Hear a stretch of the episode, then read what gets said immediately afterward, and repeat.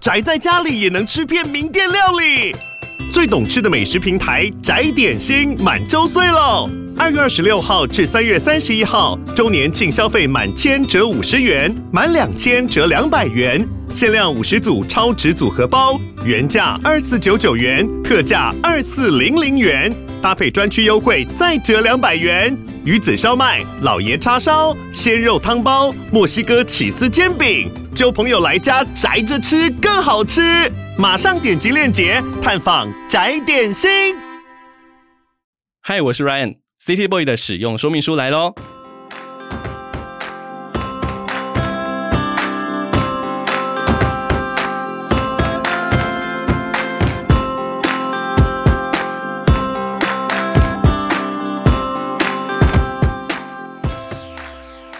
我是 Ryan，欢迎收听 City Boy 的使用说明书。这是一个从 City Boy 角度出发的生活风格节目。每一集我都会邀请一组来宾，和我从各种主题来找到增进生活情调的方法。所以，不管你是 City Boy 或是 City Girl，都欢迎一起加入。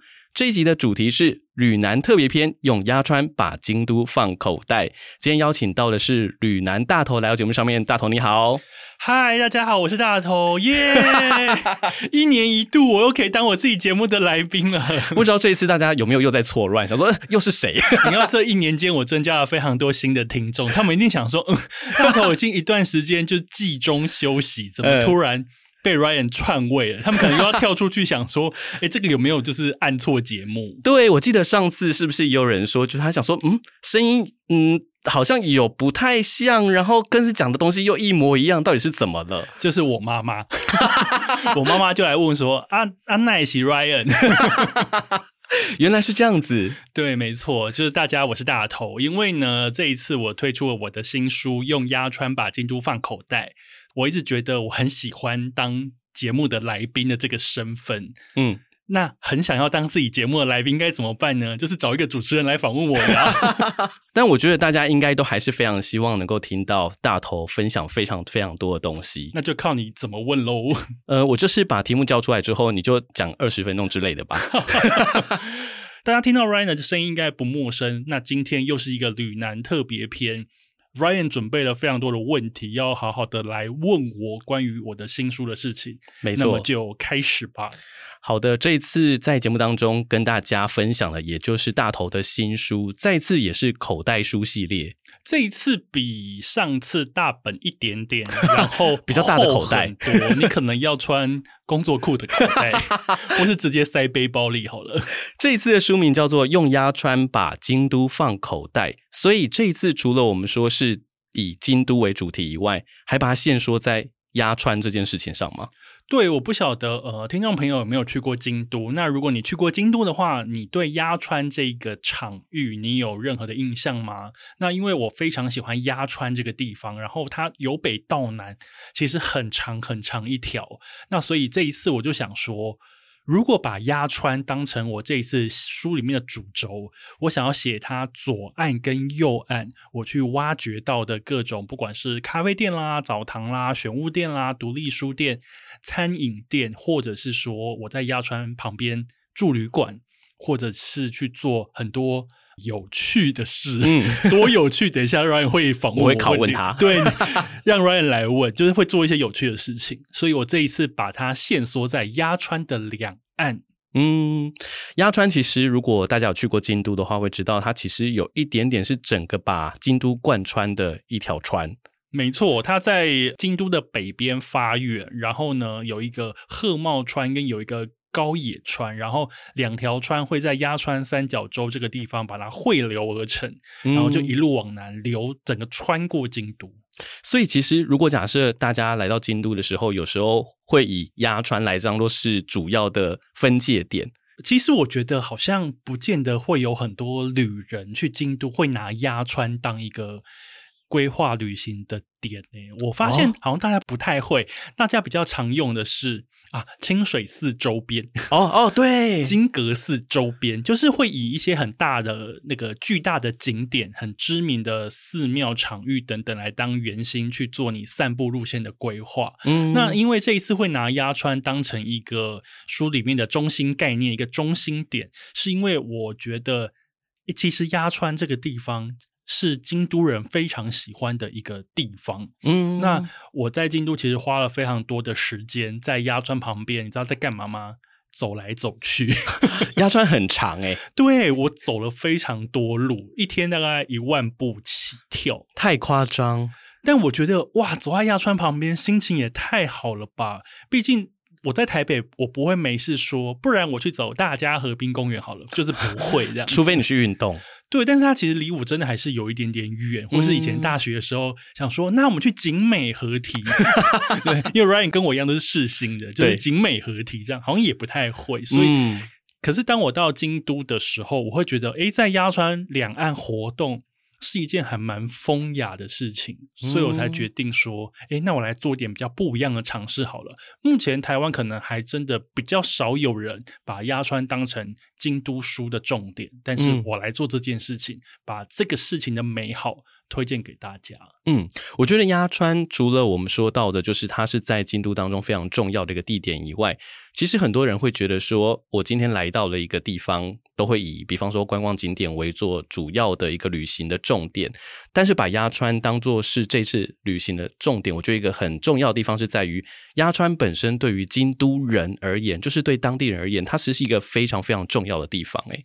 对，因为呢，我在鸭川两岸所观察到的那个所谓的日常风景这件事情，哎，我觉得真的是太迷人、太好看了。嗯，因为鸭川旁边它其实整治的非常好，所以它会有大片的草地，嗯，很高大的树，会有长椅，会有厕所，会有很宽敞的可以骑脚踏车的道路，这样子，因为它非常非常长的河堤两岸都被叫做是。鸭川公园。哦，嗯、那大家在公园会做什么事情呢？呃，跟你讲超多事，比方说遛狗，哦，对，嗯，野餐，哦，嗯，跑步，嗯。然后看书，那那看书这个就有一点太风雅了吧？哎，我跟你讲，京都人真的很爱在鸭川旁边看书，或者是看报纸，甚至是看电子书，我都有遇到。他就把它当做是像家里面附近的公园这样的概念呢。哎，就是这样子。所以我刚刚讲的日常风景就是这样。哦、我记得有一天的下午吧，因为那一天气温非常好，阳光也不晒，我发现有很多人。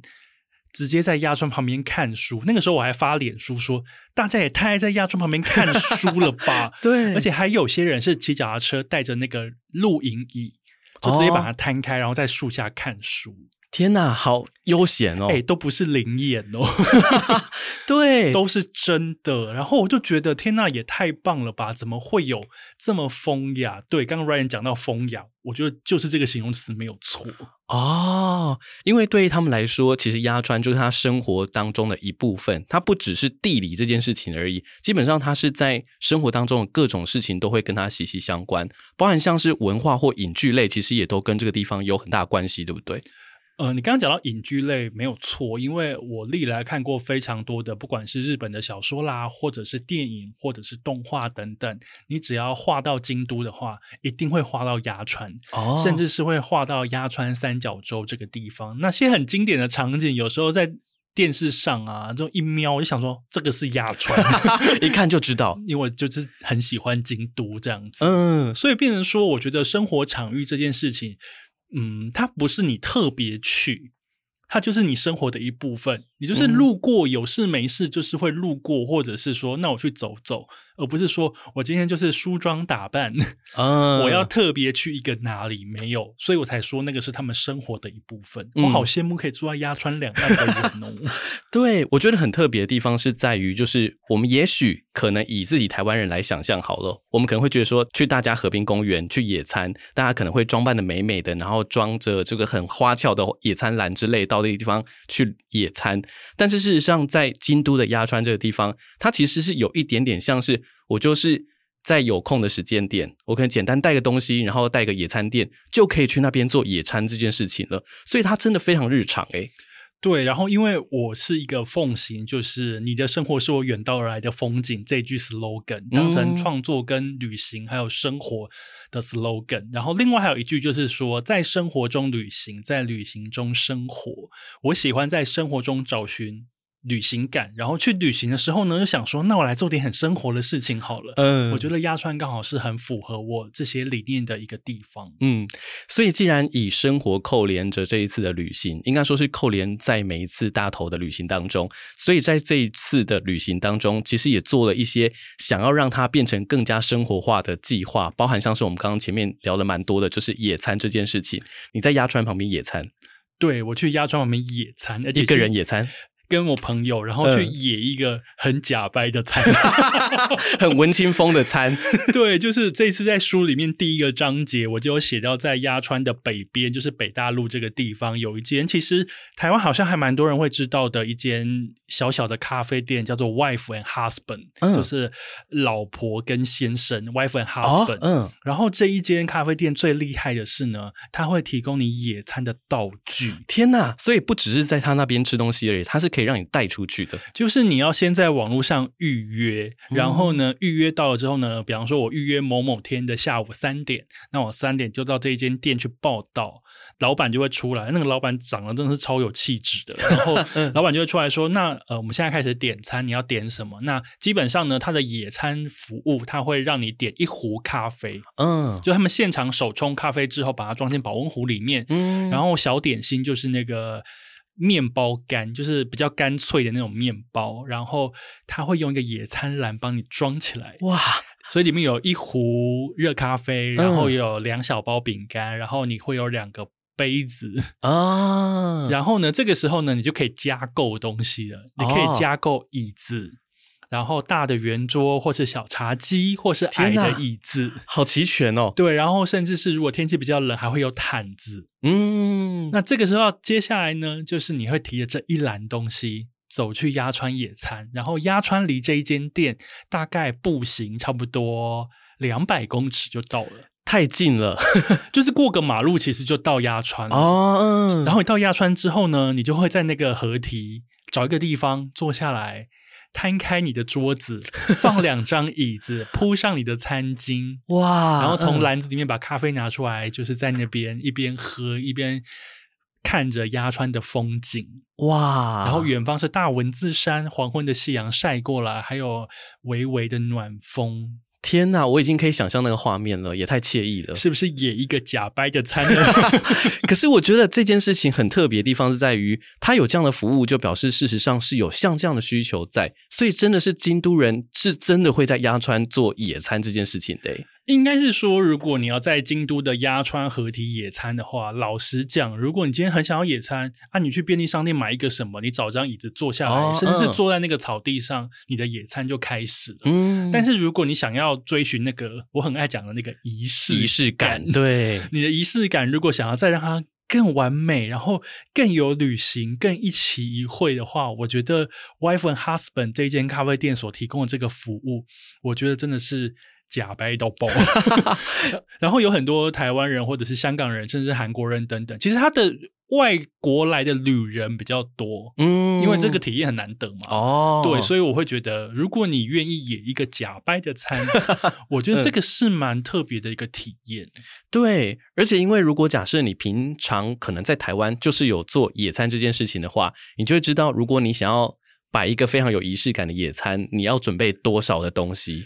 以及多少的道具？对，就包含像刚刚说到的桌子啦、野餐垫啦、椅子啦这些东西，你不可能特地为了要在鸭川野餐，你就是从台湾飞过去，然后带这么大堆东西过去。那又不是 Fuji Rock，那可能真的比较需要。对，但是如果假设我们今天想要完成像这样子一个仪式感的一个活动，其实如果有人。有一个单位可以像这样子做一个简单的准备的话，其实真的很棒诶，就可以完成另外一个不一样的梦想了。所以野餐是我在规划京都旅行的时候，我第一个写下来就是我想做这件事情。嗯、因为你要出去旅行之前，每个人心里已经可能都会有一些所谓的愿望清单，对，一个 checklist。嗯，比方说啊，去京都，那我一定要去清水寺；去京都，我一定要吃到好吃的，不管是餐点，或者是说我一定要喝到好喝的咖啡，或者是品尝到好。好喝的，比方说抹茶甜点等等，嗯，每个人心里都会有一些 checklist。那野餐对于我来说，在鸭川野餐就是我的 checklist 的第一点。嗯，而且我觉得现在，尤其是这几年，越来越多的人到国外去旅游，尤其是大家去日本，好像也去过很多次了。在说我吗？就是 对，其实我自己也去蛮多次的。慢慢的你会发现说，哎，好像有一些大家都去的观光景点，已经都去到有一点点可以想要选择其他地方了。就是你去过那些指标性的景点之后，你会开始想要去一些，哎，如果指标性的以外，一定还有其他好玩的事情吧。嗯，而且比方说像京都，京都这么大，而且大家很爱去京都去探索各式各样不同的体验的话，做不同的事情的话，我觉得其实都还蛮不错的。嗯，我觉得如果能够让自己融入在当地的生活当中，让自己看起来，呃，看起来可能有点难啦，但是你的行为或者是你所做的事情跟当地的人在做的事情是一样的时候，你就能够更加感觉到当地的生活的感觉，所谓的生活感。所以我们说到了，除了野餐这件事情可以融入在日本人在，尤其是京都人在鸭川的生活以外，相信大家应该都会。或多或少知道一个东西叫做日式的便当，日本便当其实也是在日本的文化当中非常重要的一环。但是你去日本是不是也曾经真的吃过当地的便当店的便当呢？很多人可能都会选择想要吃餐厅，但是吃便当这件事情，顶多就是你知道，很多人会去吃呃铁道便当，但是像当地人的便当，它是完完全全不一样的风景诶。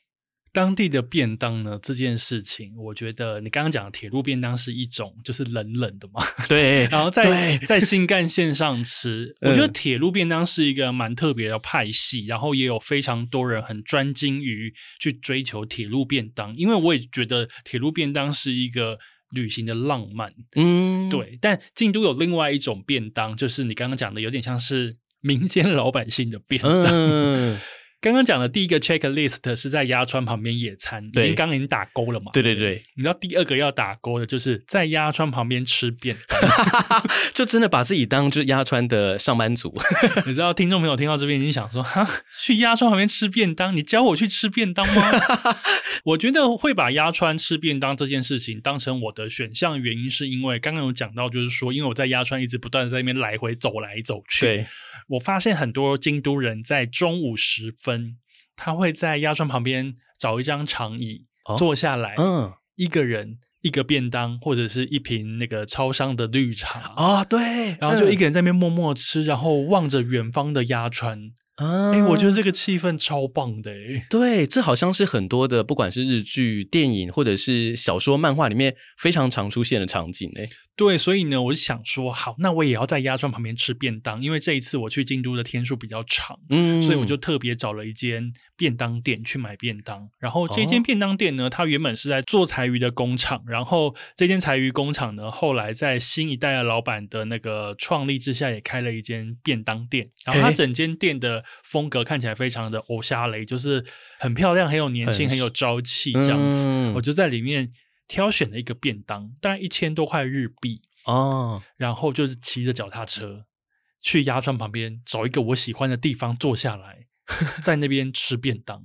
嘿，所以其实像这样子，我们。比方说，虽然他感觉上来说是一个当地的人很平常做的事情，嗯，可是一个旅人来做这件事情，那个感受应该是完全不一样的吧？我觉得旅行最棒的一件事情是，当你在这个城市，你已经对他还蛮熟悉的，然后你时间也还蛮多的，很适合拿来优雅的浪费。哦，因为我会觉得有时候如果旅行天数真的比较短的话，你会很急嘛。比方说一天就是早上两间店，下午三间店，晚上还要吃宵夜，天哪，累死了，还要去泡钱汤什么的，就是你会很赶，就是有点类行军式的行程。当你比方说只有五天四夜的时候，嗯，但是我觉得当你旅行途中你把时间拉长了，加上你已经知道这个城市大概是什么样子，你可以慢慢的去探寻更多你原本想要做而没有时间做的事情。嗯。我会花一个半小时在鸭庄旁边吃便当，悠闲的在那边让时间缓缓的流过，好好的把便当吃完。嗯，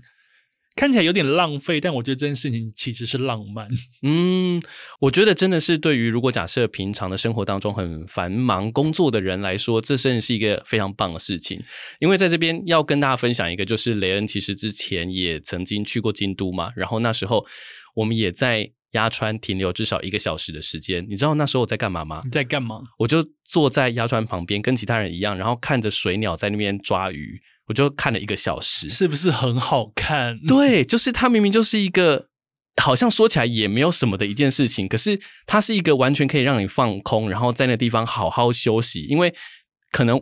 当天早上，我们就是去了清水寺，然后走了一整个半天的时间，已经累到要死。可是，在那个时间点，你会觉得好像你的世界就是只有那样而已，然后完全的放空，完全的享受那个很亲近的感觉。虽然旁边有小孩在那边吵闹啦，但是你觉得那个感受是完全不一样，是跟在整个旅行当中的节奏会慢慢的缓慢下来，让你慢慢的放松。诶嗯，这一次在这个书里面，我之所以把那个我的书名取作叫做“用鸭川把京都放口袋”，其实就是这个意思。因为呢，嗯、当你在这个鸭川旁边找到那个缓慢悠闲的感觉的时候，我觉得你会慢慢的去更加理解京都这座城市它的魅力来自于哪里。嗯，所以我才说用鸭川，意思就是说把这个在鸭川感受到的一个悠闲跟浪漫感。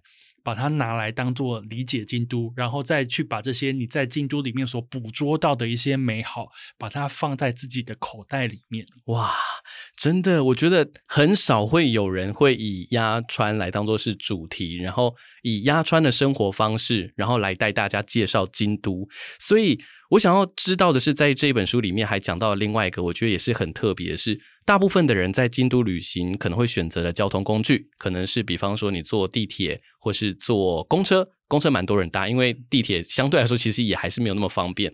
那但是你选择的其中一个旅行的方式，竟然是骑脚踏车吗？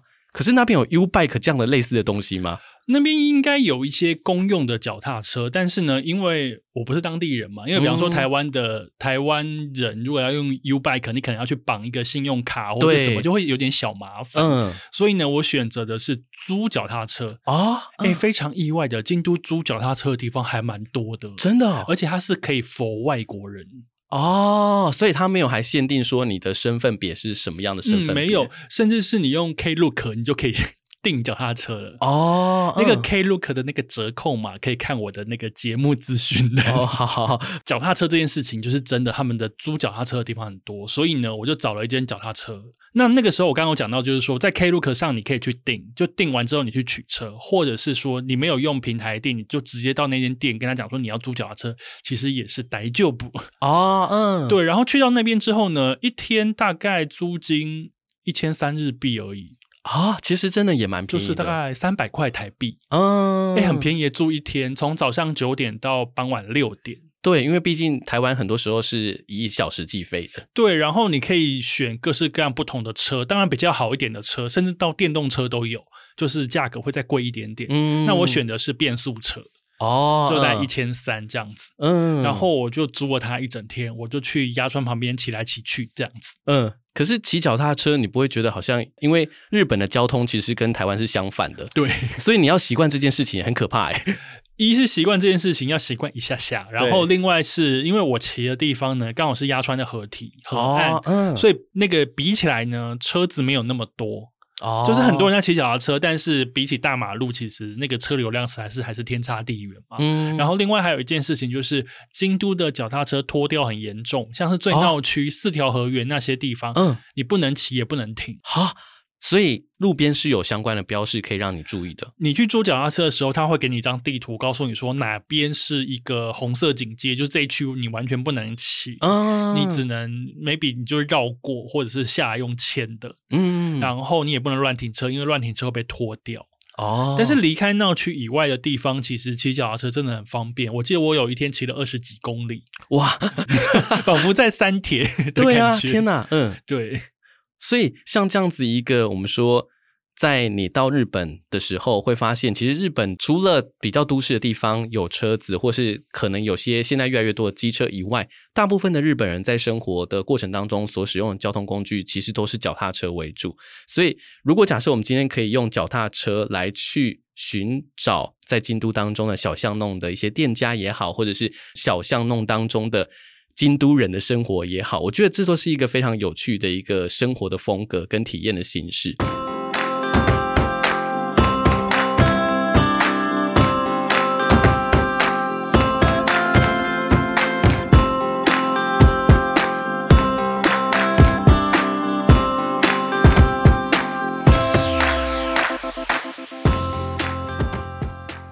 那在这一次的取材当中，因为有很多的店家其实是好像是过去曾经去过的地方，也有一些新的一些店家，想要问一下大头，自己在像这样子搜寻相关的，想要规划到京都去玩的这些点，或是想要去探访这些店家，你大部分都是从哪些地方找到？日本的杂志吗？或是网站上面？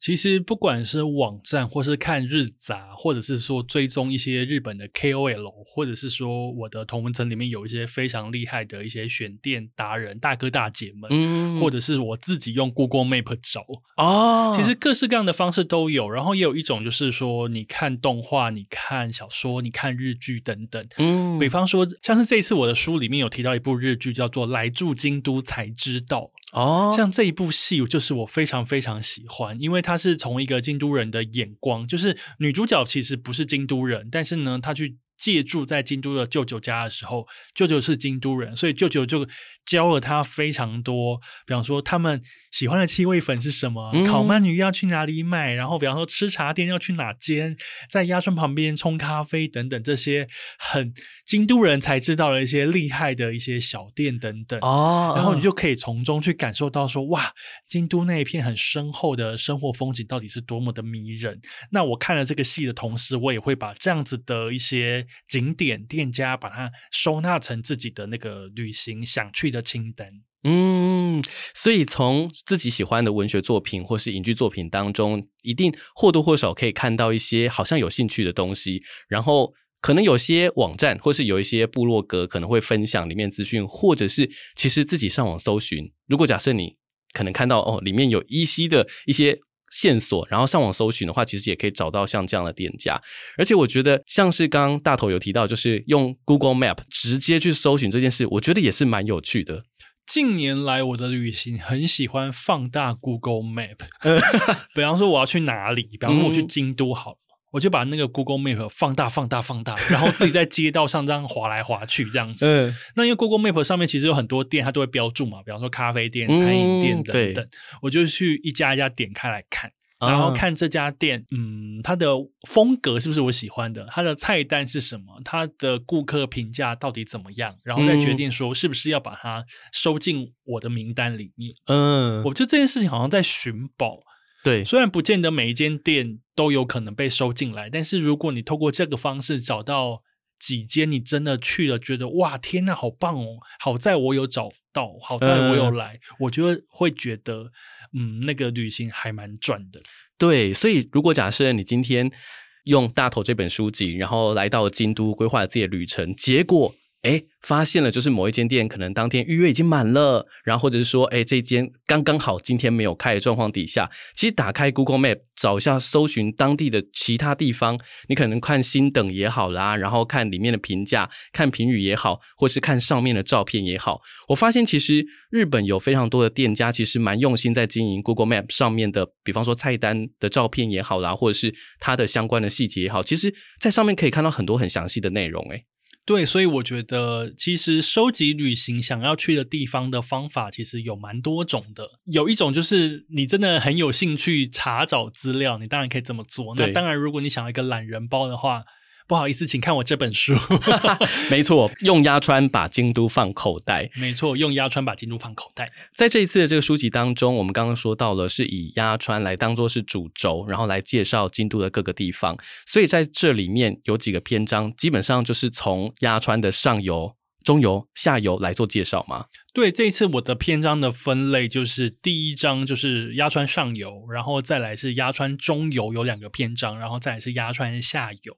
那会用上中下游来分的原因，是因为压川是这一次书的中心，然后如果把它用上中下游这几个区域把它分门别类的话，大家还蛮容易可以在，比方说我今天我就在上游这几个地方，嗯，去玩。那刚好可以花一整天的时间，或者是花个半天的时间，嗯，或者是说，接下来我可以在中游这边，我今天就在这个区域活动就好了，方便大家可以在做旅行规划的时候，可以把想去的景点都把它摆在同一区，嗯，比较不会浪费很多时间和体力。对，所以如果假设你今天有规划想要到京都这个地方去旅游的话，其实大头在书里面也有跟大家划分清楚说，哦，是中游大概范围是哪里到哪里的区域，所以如果你是属于那种呃，比方说是第一次去京都，你一定有一些特别想要去的点，那你可以去找一下这个地方是在哪个区域的范围当中，再从书里面去找到一些你可能想要去的店家。在书里面这一次其实也分享了，因为基本上是以生活来当做主轴，所以里面分享了包含像我们刚刚说到的有咖啡厅也好啦，或者说像是有餐厅也好，这些东西里面当然也有一些很特别的内容。我觉得在这一次的这个书籍当中。篇章占的蛮大量的一个部分是关于旅馆的部分。过去你 get 到了，你 get 到了，对啊，因为过去大部分可能一个区域顶多就是一间或两间而已，但这一次其实介绍蛮多的旅馆的。这一次大概介绍了差不多八间旅馆左右吧。因为以过往我的书来讲，旅馆不会是一个篇幅很大的对的内容，但是这一次京都这本书，我竟然介绍了七八间旅馆。对，因为那天在看的时候，我想说，嗯，旅馆，旅馆。又是旅馆，但是你有发现我介绍旅馆每一间都长得不一样，就是风格跟它的形式都不太一样吗？对，而且我觉得很意外是有些地方，因为过去我们可能介绍的是比较偏可能是当地生活的形式的，或者说可能是很看起来很漂亮的，但这一次居然还有介绍到像是背包客栈，像这样子一个比较一个人单人去做旅馆，所以这次的旅馆其实有不同的类别去做分类嘛。嗯，没错。刚刚 Ryan 提到这个旅馆是这一次我想要特别强调的，因为呢，京都这个地方大家会去，然后你的旅伴可能每一次也许不太一样，有人会是自己去，有人会是情侣去，有人会是家族去，有人会是就是。哎，对，大概大概就是这几个分类，或者是朋友一起，或商务类的。对对对对，有几种。所以在这一次的旅馆里面，我觉得最特别的是，呃，从一个人住的 hostel，就是背包客旅馆也有，然后靠近闹区的商务旅馆也有。那你要去住在鸭川旁边吃日式早餐，住那种日式挺家的那种。类民宿吗？还是说很日式旅馆的那种？就是会有女将来帮你把早餐放在房间里面铺、哦、一整桌那种，嗯、也有。那当然也会有跨国的连锁店，嗯，还会有一种旅馆是，你进去那间旅馆里面，那个房间的平数。大到好像你在京都刚好买了一 一间公寓 哇，嗯。的旅馆，然后里面还有大冰箱跟厨房，然后你房间里面还有客厅，嗯，然后那间旅馆还会有很厉害的公社，比方说它会播电影，有图书馆，然后还会让你一天有一杯白酒红酒的额度，嗯，还会有那个饮料吧让你拿零食喝饮料这样子，所以其实包含了各种你的不同的需求，或是你的价位的。考量性其实都包含在里面了。对，应该是说我的听众其实族群非常的广阔，有喜欢一个人旅行的人，那当然朋友跟情侣出游一定也很多，那也会有那种说我们就是一家爸爸妈妈，然后带两个孩子想要出去旅行的。那在这一次书里面所介绍这些旅馆里面，其实各式各样的面向都有包括，然后价位从一晚一千块到一晚两万，嗯，都有。其实会有各式各样的形式。我会觉得京都这个地方很赞的原因，是因为它的旅馆的选择非常的多，嗯，可以符合每个人想要的一个旅行的形式的展现。嗯，而且其实我觉得在书籍当中介绍到的每一间，虽然说可能在价位上面有不一样的选择，但是每一间都非常非常适合拍照，每一间都非常非常有特色。可不可以请大头跟我们分享一下，就是在这些介绍旅馆当中，有没有哪一间你觉得一开始看到这个介绍的时候就觉得这个不管怎样我一定要预定，我一定要住到的呢？有一间旅馆啊，也是在我那个出发前的清单里面。我出发前有个选项叫做。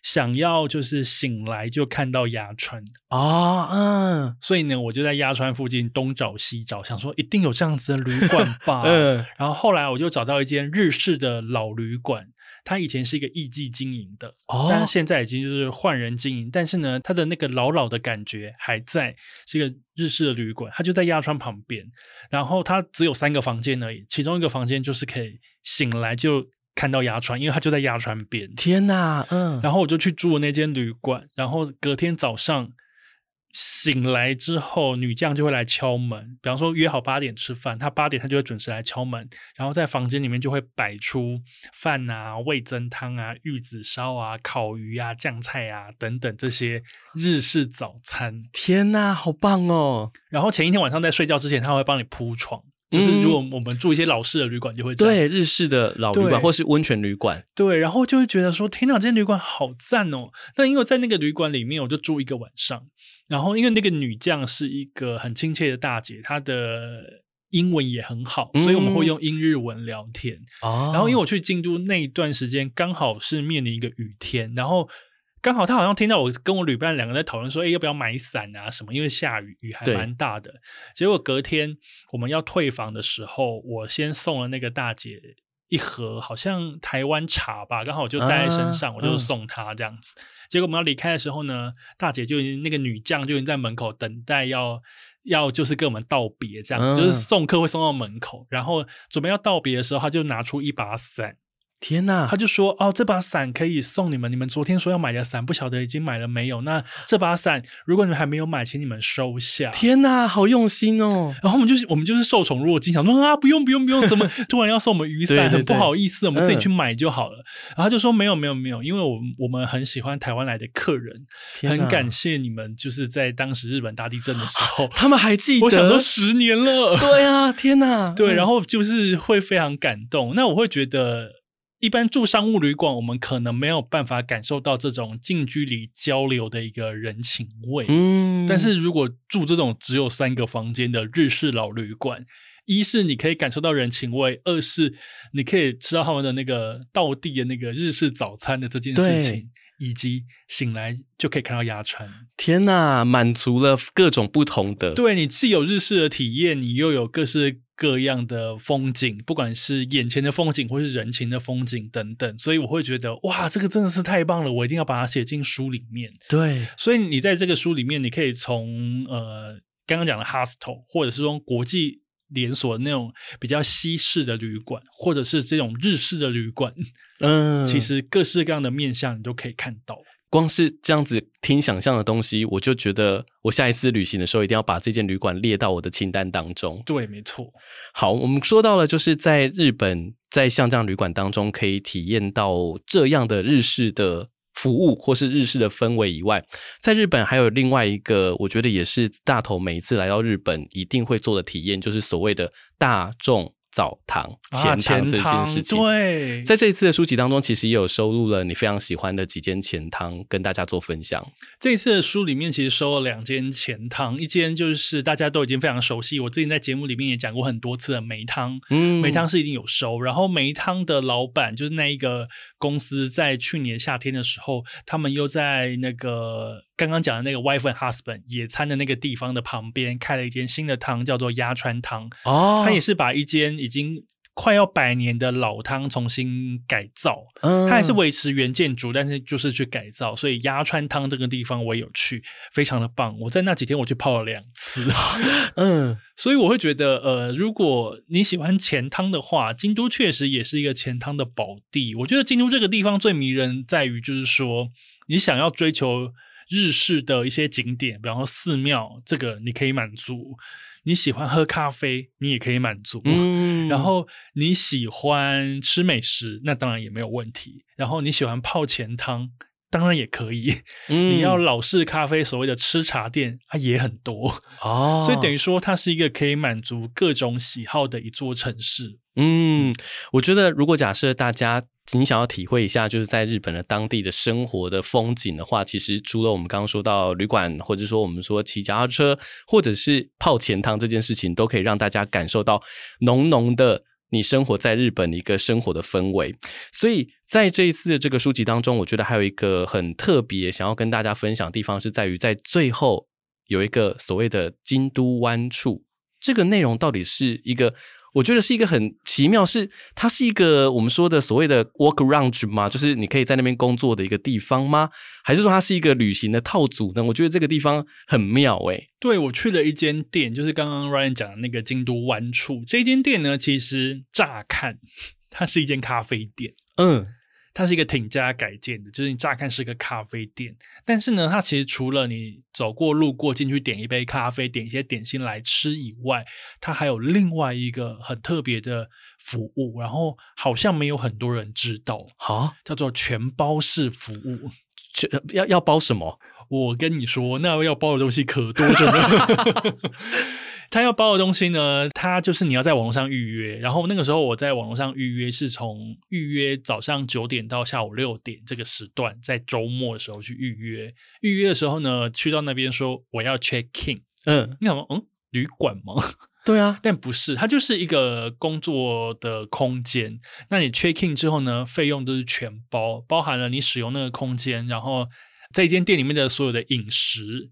然后 WiFi 插头、置物柜、淋浴间、脚踏车，它全包了。它它，它就除了住宿以外，其他全部都有哎。对，然后早上九点到下午六点这段时间，如果你使用这个全包的服务的话，等于说你付一笔费用，你就可以享受这些所有的服务。那那个时候，因为我在京都比较多天，所以有一些时候我必须要处理我的工作，所以那一天我就带着我的电脑。嗯前几天我就先 check in 好了，就先网预约好了，嗯，然后就去那边，早上九点就去开始工作，然后工作的时候我就点了早餐来吃，然后吃到中午的时候，工作到一段落，因为我也有预定他们的那个便当，嗯，就 lunch box 是那个三明治，啊，他们就有一区小小的自助区，让我自己去夹三明治，然后还有一些塑胶袋啊、午餐盒啊等等，就让我自己装好之后呢，我就去。借了一台脚踏车，他们也有借脚踏车嘛？刚刚讲了全包，所以呢，我又预约一台脚踏车。所以当天中午呢，我就把电脑收进我的包包里，或者是收进置物柜里面。嗯，我就背着背包，骑着脚踏车，里面装了便当盒，就是我刚刚弄的那个三明治。对，我就去鸭川，怎么样？吃午餐。天哪，就是等于是有人帮你就整个准备好啦。对，然后我就去鸭川吃完午餐呢，那么悠闲过了一段时间之后呢，我吃完午餐之后，我再骑着脚踏车背着背包，然后再回到那间店，然后再继续开始我的工作。哇，所以如果假设你今天在你的旅行计划当中，可能尤其是如果假设你是属于那种在家里面工作的人的话，其实你是可以将工作，虽然把工作带到国外去旅游这件事有一点点辛苦，但是如果你真的临时有像这样需求的时候，它其实是一个很方便的一个服务，诶。这个叫做什么？数位游牧，突然觉得好像很高级。对，那我觉得，因为这个服务不见得是每个人适用嘛。刚刚我说的，如果你只是一个五天四夜的旅行，你哪有空在那边？对，一整天在那边上网，还给你做费用全包服务。但是如果你像我一样旅行天数比较长的话，我会觉得这件事情还蛮体现。我一直在说的，在旅行中生活的这个概念，我觉得其实还蛮好的。嗯，因为再怎么样，当然你要在旅馆里面工作也没有不行啊。但是如果你在外面找了一个场域，它可以帮你张罗餐食，它可以借你脚踏车，嗯，它可以让你自己夹三明治去鸭川旁边吃。对，对于我来说，天哪，这件事情也太梦幻了吧！对啊，这真的是所有如果假设你今天是在外地工作的人。很梦寐有以求一件事情呢，因为这些东西你就可以省掉了很多人自己张罗的心力，你就是请他提供你服务就好了。而且另外一件事情就是那个费用全包服务里面只有一个服务我没有用到。就是淋浴间，你知道为什么淋浴间？对啊，为什么要淋浴？因为呢，衣服你想要去鸭川旁边跑步啊，你跑回来就是就是整身香汗淋漓，香汗淋漓，全身都是汗的时候呢，它提供你一个 shower room，你可以进去 shower，但是呃，毛巾好像要另外租用，但是 maybe 就是一个两三百块日币，嗯，但是你是不是全身可以洗香香的出来？对，就可以继续工作或继续点东西吃。嗯，而且尤其是如果假设你今天如果真的是在外地工作的人的话，就是你可能就是工作一整天，然后你可能晚上你可能有交际应酬，或是你要出去跟朋友吃饭的时候，你一定会觉得哦，全身很累。然后如果假设能够稍微的梳洗一下，其实是一个很棒的服务诶。不过它就真的只开到那个。傍晚六点而已，对啊，有点可惜。然后它又只有周末营业，所以你要去体验那间店，我觉得你要很多天时地利人和。但是我就有体验到，我觉得很赞，所以我这一次也把它写在新书里面。因为我新书其实一直想要传递，就是说在旅行中找到的生活感这件事情，我觉得超有生活感的。嗯，对，我觉得基本上如果假设连工作都一起放到这里面来的话，其实真的是整个包罗在。日本生活这件事情当中。所以今天节目的最后，是不是还有哪些地方大头可以提醒一下大家的？我觉得我的书还蛮适合，就是第二次、第三次去京都的人，你可以来看看哦。你知道为什么是第二次、第三次？对啊，啊，因为第一次一定要去清水寺啊。也不一定吧。哎，第一次怎么可以不去清水寺？我就没有去啊。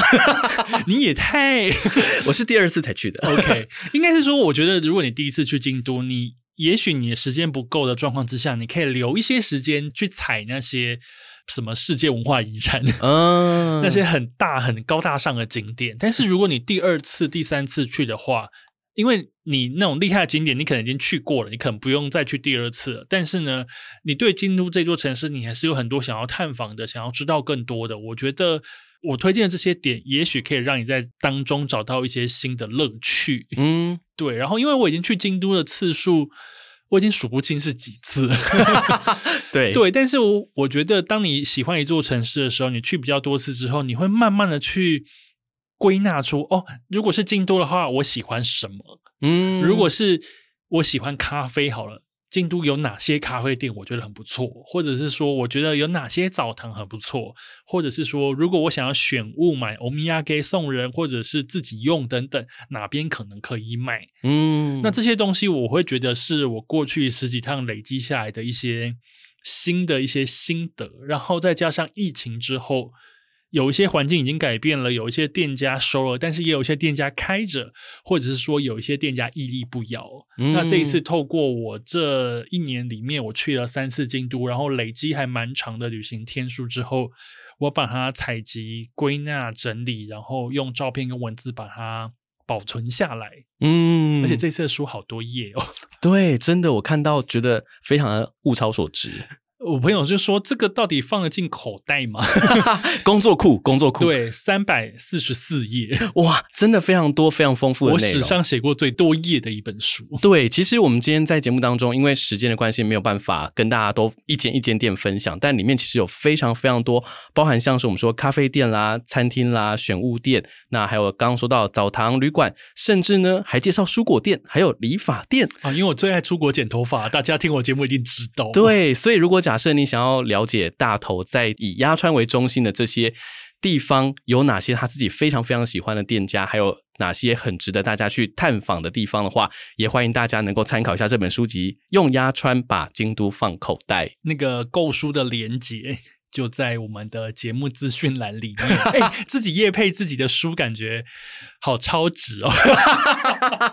爱怎么讲就怎么讲，自己的节目不就可以这样做吗？自己讲的是有点嘴软，但是就觉得反正就是书的一些详细的一些资讯跟购买链接就在我我的那个节目资讯栏里面。然后刚刚一开始有提到就是什么 Klook 那些折扣码，当然我的资讯栏里面也有。